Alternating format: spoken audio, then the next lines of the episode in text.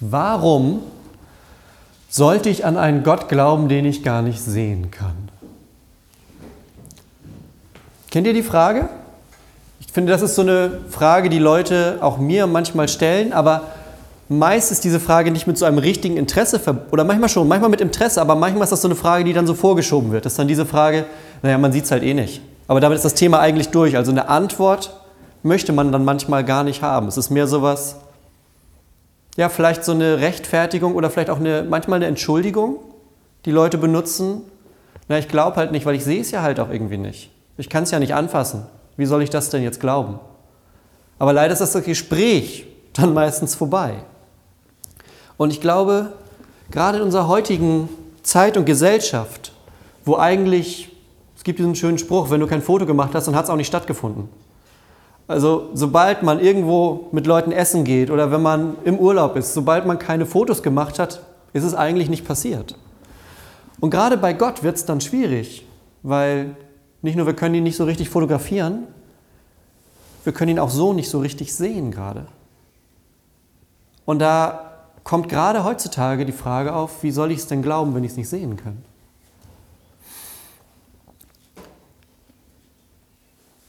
Jesus wusste, dass das passieren wird. Der Text, den wir vorhin gehört haben aus Johannes 16, fängt mit dem Satz an, eine kleine Zeit und ihr seht mich nicht mehr. Und wieder eine kleine Zeit und ihr werdet mich sehen, weil ich zum Vater hingehe.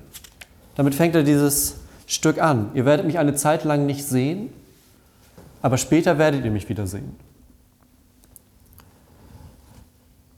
Meine These für heute ist, dass man Gott kennenlernen muss, um ihn zu sehen. Je näher man zu Gott kommt, umso mehr sieht man ihn. Je weiter von außen man guckt, umso schwerer ist er zu erkennen. Jetzt könnte man sagen, das ist aber gemein. Warum kann ich Gott nicht sehen, wenn ich darüber gucke? Es wäre es nicht leichter, wenn es so wäre, ich gucke, sehe, ach guck, das ist Gott und ich kann anfangen zu glauben. Wäre ja eigentlich leichter. Aus irgendeinem Grund ist es nicht immer so. Und ich möchte von diesem Versprechen anfangen, das Jesus hier gegeben hat. Er hat gesagt, eine Zeit lang seht ihr mich nicht, dann vergeht ein bisschen Zeit und dann werdet ihr mich wiedersehen. Die Szene, in der wir uns gerade befinden, ist eine ganz besondere, eine ganz intime Begebenheit. Denn Jesus sitzt mit seinen Jüngern, mit seinen ja, besten Freunden, wenn man so will, mit den Menschen, mit denen er die letzten Jahre seines Lebens verbracht hat und auch den letzten Abend seines Lebens. Denn da findet das statt. Das ist zu einem Teil gehört, das die nennt man, wenn man das so ein bisschen wissenschaftlich, theologisch betrachtet, sind das die Abschiedsreden. Jesus redet und hält Reden in dem Wissen, dass er demnächst an Karfreitag sterben wird. Wenn man das jetzt schon weiß, dann hat der Satz, ihr werdet mich eine Zeit lang nicht sehen, nochmal eine ganz, ganz andere Bedeutung. Ihr werdet mich nicht sehen, weil ich ans Kreuz gehen muss. Und diese Jünger, mit denen er zusammensitzt, sind seine besten Freunde. Das ist der innerste Kreis. Das sind die Menschen, die ihn begleitet haben, die Menschen, die er begleitet hat in den letzten Jahren, als sie gemeinsam unterwegs waren. Und er gibt ihnen in diesem Stück, was wir uns jetzt angucken, drei Dinge mit. Er fängt an mit, ihr werdet mich eine Zeit lang nicht sehen. Aber es gibt drei Dinge, die er ihnen da lässt. Das erste ist Hoffnung. Das zweite ist Gemeinschaft. Und das dritte ist Gebet. Und diese drei Dinge wollen wir uns jetzt angucken, weil die helfen uns, wenn wir vor dieser Situation stehen, dass wir Gott gerade nicht sehen. Und es sind, so zusammengefasst, Hoffnung, Gemeinschaft, Gebet. Ist das, was Kirche ist. Es ist das, was eine Kirche ausmacht. sind sozusagen die Basics von dem Ganzen, was wir hier tun. Hoffnung, Gemeinschaft und Gebet. Ich möchte mit der Hoffnung anfangen. Und meine Frage ist, was tust du, wenn du weißt, dass es schlimm wird? Nicht, wenn du überrascht wirst, sondern wenn du weißt, dass es schlimm wird. Was tust du dann? Was machen die Jünger? Die Jünger sitzen mit Jesus zusammen und er sagt denen, es kommt eine Zeit, da bin ich weg. Und er hat ihnen auch vorher schon gesagt, es kommt eine Zeit, da werde ich verraten werden. Es kommt eine Zeit, da werde ich sterben. Das wissen die. Und sie wissen sie, wir nähern uns immer weiter auf diesen Punkt zu. Wir kommen immer dichter ran an diesen Punkt. Und die Jünger sind der engste Kreis von den Menschen, mit denen Jesus zu tun hat. Sein, ja, seine Buddies, seine besten Freunde, die, mit denen er alles teilt. Und auch heute kann man das so ein bisschen sehen. Es gibt Menschen, die sind Gott näher und es gibt Menschen, die sind entfernter von Gott. Und ich behaupte, je dichter wir dran sind an Gott, umso größer kann auch unsere Hoffnung sein. Je dichter wir dran sind, umso größer kann die Hoffnung sein. Das liegt dann aber nicht an uns, denn das ist meistens der Trick bei dem Ganzen, wenn es um den Glauben geht. Es liegt nicht daran, dass wir immer weiter zu Gott laufen und uns damit so einen kleinen Beutel voll Hoffnung voll machen, sondern je dichter wir zu Gott kommen, umso mehr erleben wir von seiner Nähe und umso mehr breitet sich die Hoffnung in uns aus. Das ist etwas, was wie so eine Welle in uns reinströmt. Von Haus aus ist uns leider kein perfektes Leben versprochen. Die Erfahrung wird jeder hier in irgendeiner Art und Weise schon gemacht haben. Von Haus aus gibt es das perfekte Leben nicht. Ich glaube aber, je näher Gott sich zu uns zieht, zu sich zieht, je näher Gott uns zu sich zieht, je näher Gott uns in seinen Bereich mit reinholt, umso mehr können wir von diesen unperfekten Dingen loslassen. Umso mehr können wir das, was uns hält und was uns bedrängt, hinter uns lassen, weil wir einen neuen Anker-Fokuspunkt haben bei Gott. Nun ist es so, wenn man Gott schon irgendwie nahe ist, dann ist das vielleicht leicht zu verstehen. Dann denkt man, ja, ich habe das ja auch erlebt. Je weiter man aber weg von dem Ganzen steht, und da kommt wieder das Problem an dieser ganzen Glaubensgeschichte, je weiter weg ich davon stehe, umso schwieriger ist das Ganze zu sehen. Umso schwieriger sehe ich, was da vorne in diesem Glaubensding eigentlich vor sich geht, weil ich ja irgendwo hier hinten stehe. Und dann kommt wieder der Satz, aber wie soll ich das denn glauben, wenn ich es gar nicht sehe? Und weiter, wenn ich es gar nicht selbst erlebt habe? Das ist eigentlich wie alles, was mit dem Sehen zu tun hat. Auf Entfernung wird es undeutlicher. Je weiter ich von etwas weg bin, umso schlechter sehe ich es. Bei mir sowieso, ich, man sieht es nicht, ich trage Kontaktlinsen. Ohne Kontaktlinsen sehe ich nicht besonders viel. Aber ich gehe nicht davon aus, dass das, wenn ich morgens aufwache, so schlecht wie ich dann sehe, ich gehe nicht davon aus, dass das so ist, wie die Welt dann ist in dem Moment. Die Welt ist nicht verschwommen. Ich sehe sie in dem Moment verschwommen ich sehe die Dinge nicht so komplett klar und wenn jemand zu weit weg steht und das ist gar nicht so viel, was dann notwendig ist, dann erkenne ich die Person nicht. Aber das ist ja dann in dem Moment nicht die Realität, sondern es sind meine Augen. Und sobald ich eine Brille auf habe oder Kontaktlinsen drin habe, dann sehe ich, wie es wirklich ist. Und so ein bisschen ist es so, wenn Jesus sagt, ihr seht das noch nicht richtig. Es wird eine Zeit, da seht ihr mich nicht und es kommt eine Zeit, da seht ihr mich wieder. Und je dichter wir uns diesem nähern, umso genauer sehen wir es. Umso klarer wird das Bild für uns. Und da muss man sich ein bisschen drauf einlassen. Das ist nicht so wie vielleicht irgendein Hobby, das man einfach anfängt und dann geht das irgendwie los. Und man trainiert ein bisschen und dann wird man besser und dann läuft's. Man muss Glauben auch trainieren, das glaube ich schon. Aber es gehört immer noch ein bisschen mehr dazu als bei anderen Dingen. Es gehört nämlich ein Loslassen dazu.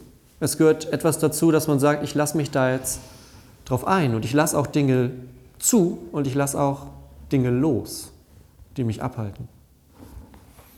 Dinge, die dieses Näherkommen zu Gott behindern. Und das ist für manche Menschen nicht so einfach. Es war auch für mich nicht immer so einfach. Es ist auch jetzt manchmal nicht einfach. Und das ist manchmal auch das Schwierige am Christentum. Gott ist offen für alle Menschen. Er ist bereit, jeden von uns mit offenen Armen zu empfangen. Aber es ist für uns manchmal schwer, das zuzulassen. Es ist für uns manchmal schwer, das anzunehmen.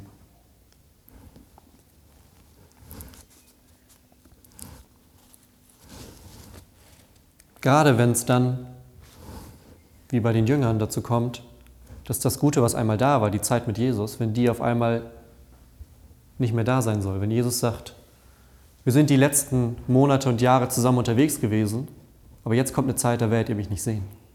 Jetzt wartet eine Zeit auf euch, in der ich nicht da bin. Und das hören seine Jünger. Und das ist so ein schönes Beispiel dafür, dass Jesus uns nicht versprochen hat, dass alles immer easy peasy und alles perfekt ist, sondern er hat uns versprochen, dass wir eine Hoffnung haben dürfen. Er sagt nicht, ihr werdet mich nicht mehr sehen, fertig. Er sagt, ihr werdet mich jetzt nicht sehen, aber es kommt eine Zeit, da werdet ihr mich wiedersehen. Und das nennt man Hoffnung. Das nennt man Hoffnung, wenn man sagen kann, es kommt eine Zeit, da ändert sich das wieder. Es gibt so ein ganz eindrückliches Beispiel für Hoffnung, die Menschen trägt. Das ist im Vietnamkrieg passiert. Und es geht um mehrere amerikanische Soldaten, die in Kriegsgefangenschaft ge gekommen sind in Vietnam. Und die waren mehrere Jahre in Kriegsgefangenschaft. Und ich weiß nicht, ob ihr so Bilder kennt, wie die dann in so kleinen Bambuskäfigen, tatsächlich Käfigen, nicht Gefängnissen, sondern Käfig gehalten wurden und bei natürlich ganz anderen Witterungsverhältnissen eingefärcht waren. Und als die später befreit wurden, hat man sich mit einem, von dem man dachte, irgendwie sieht der so ein bisschen anders aus als die anderen alle, der hat das irgendwie besser überstanden. Und mit dem haben sie sich mal unterhalten und es gibt ein Interview zu. Und dann wurde er gefragt, was genau ist denn bei dir irgendwie anders gelaufen? Hast du da eine Ahnung, was bei dir los war? Und er hat dann gesagt, ja,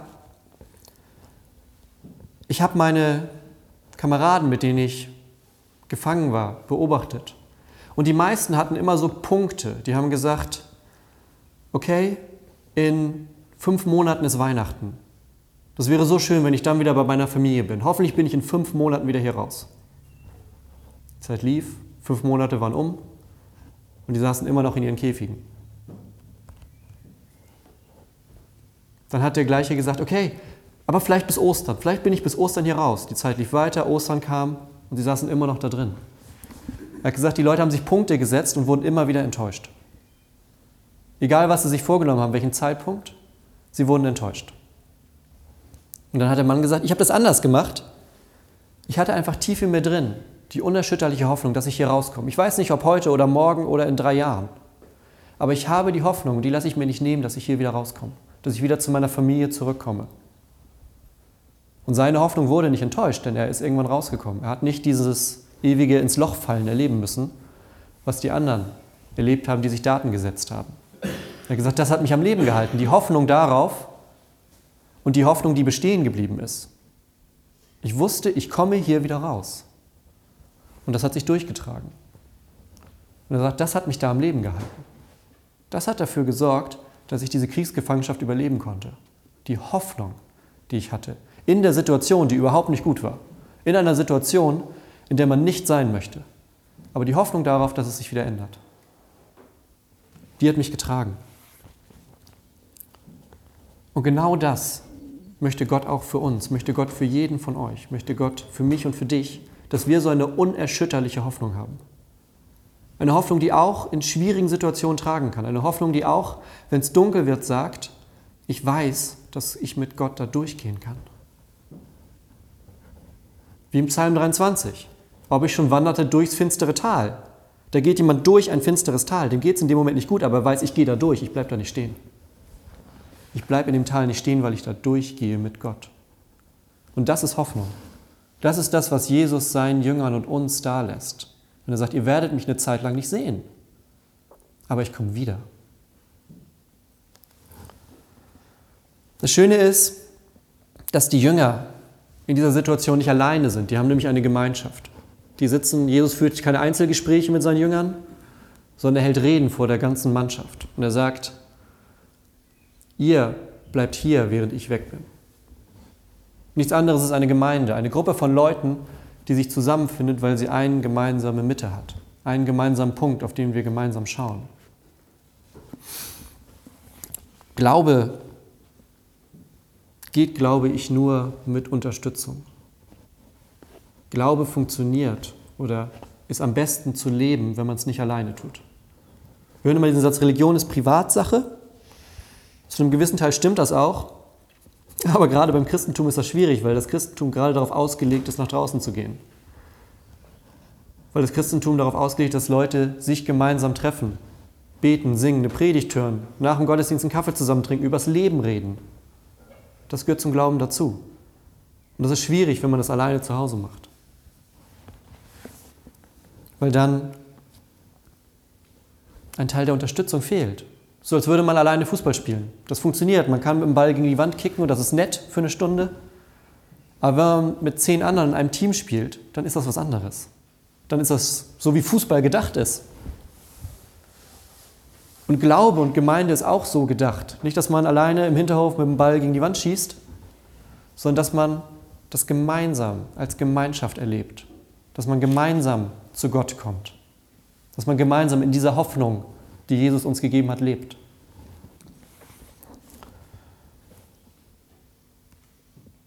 Ein zweiter Punkt, den ich jetzt gar nicht so groß machen will, ist, dass jeder von euch, der hier sitzt, jeder Einzelne, Fähigkeiten und Gaben von Gott mitbekommen hat, die erst richtig zur Entfaltung kommen können, wenn wir hier zusammenkommen, wenn wir hier gemeinsam sitzen.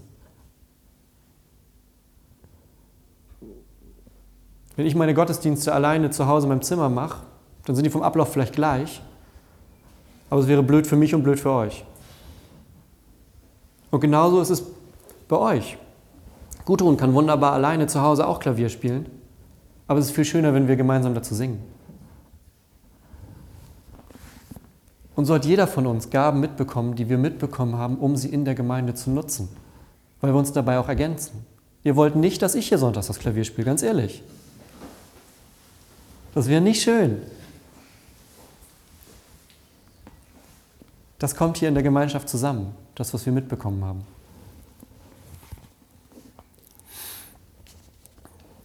Der letzte Punkt, um den es heute geht, der kommt aus diesem Vers, den Jesus ganz am Ende sagt zu seinen Jüngern. Er sagt den an zwei, drei Stellen im Johannesevangelium.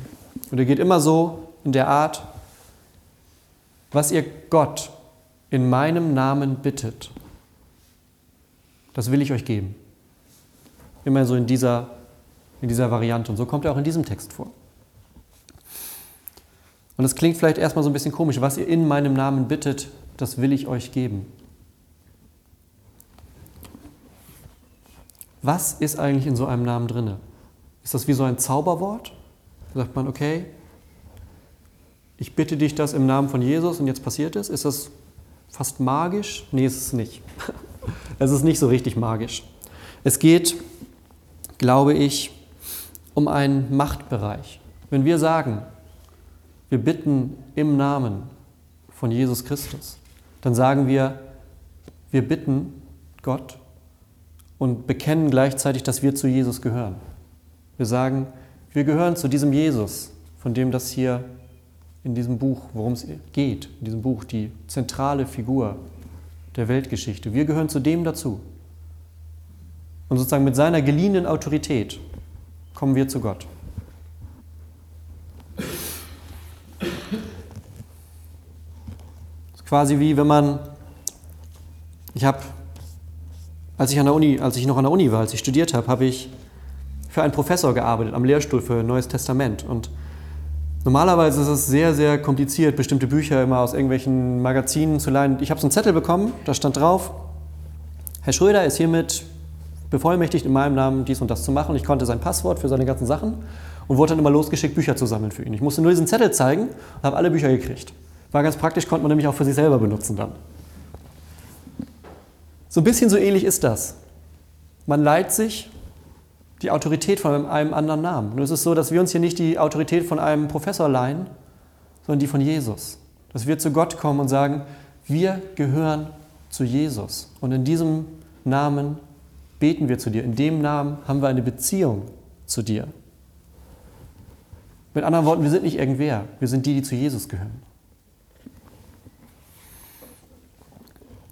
Und genau so hat Gott sich das überlegt mit diesem Satz weil wir uns gleichzeitig dabei bewusst machen, wo wir hingehören. Auch wir sind nicht irgendwo verstreut und irgendwo jeder für sich und irgendwie einsam und irgendwie verloren, sondern wenn ich sage, und das bitte ich dich im Namen von Jesus, dann sage ich gleichzeitig, und das bitte ich dich, weil ich nicht allein bin, sondern weil ich zu Jesus gehöre. Und vielleicht braucht der eine oder andere genau das. Vielleicht muss der eine oder andere von euch genau das hören. Dass wir hier sitzen, weil wir zu Jesus gehören, weil wir nicht alleine sind. Und dass jeder von euch das genau so machen kann, dass jeder von euch darauf vertrauen darf, zu Jesus zu gehören. Dass jeder von euch im Gebet oder in Gedanken sagen kann, Gott, ich komme zu dir, aber nicht alleine, sondern ich komme im Wissen, dass ich zu Jesus gehöre und damit zu dir gehöre. Und dann können auch Dinge von außen kommen. Dann können die Zeiten kommen, wo man sagt, ich sehe ihn jetzt gerade nicht. Aber ich weiß, dass ich in dem Bereich stehe, den er sieht. Auch wenn, Gott ich jetzt, wenn ich Gott jetzt nicht sehe, sieht er mich jetzt gerade. Weil ich sagen kann, dass ich zu Jesus gehöre. Am Ende dieses Textes, den wir gehört haben, gibt es eine Aufforderung. Und in Vers 24 sagt, sagt Jesus, bis jetzt habt ihr um nichts gebeten in meinem Namen. Das sagt er zu seinen Jüngern. Bis jetzt habt ihr noch um nichts gebeten in meinem Namen. Bittet und ihr werdet empfangen, damit eure Freude vollkommen sei. Und die Bitte, die gebe ich jetzt einfach weiter. Jesus sagt zu seinen Jüngern, bis jetzt habt ihr nichts in meinem Namen bei Gott erbeten. Aber das dürft ihr, sagt er. Tut das, ihr werdet empfangen und eure Freude soll vollkommen sein. Das ist das Ende zu dem Satz, ihr werdet mich eine Zeit lang nicht sehen ihr werdet mich eine Zeit lang nicht sehen, bittet Gott in meinem Namen, eure Freude wird vollkommen sein. Das ist der Bogen von heute. Von Gott nicht sehen zu vollkommener Freude.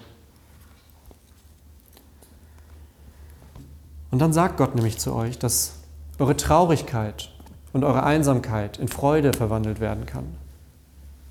Dass in dem Moment, wo wir zu Gott kommen und sagen, Gott, wir bitten dich im Namen von Jesus, wir bitten dich, dass du uns Hoffnung gibst, dass du uns Gemeinschaft gibst, dass du uns einfach den Raum gibst, den wir zum Leben brauchen. Dann sagt Jesus, wird eure Freude vollkommen sein.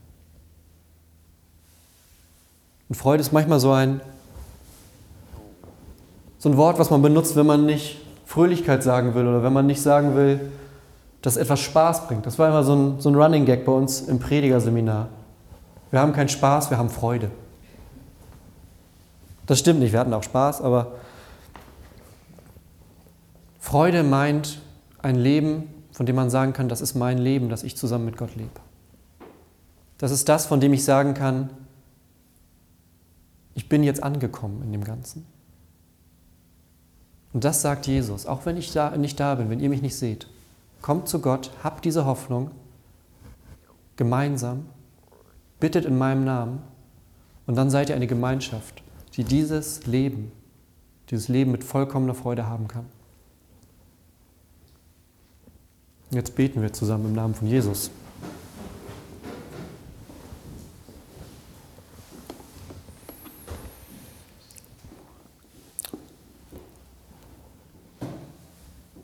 Vater im Himmel, wir haben dein Wort gehört und in dem Wort war ein Versprechen drin für unser Leben, da hast du gesagt, ihr seht mich nicht, aber eine Zeit vergeht und ihr werdet mich wiedersehen.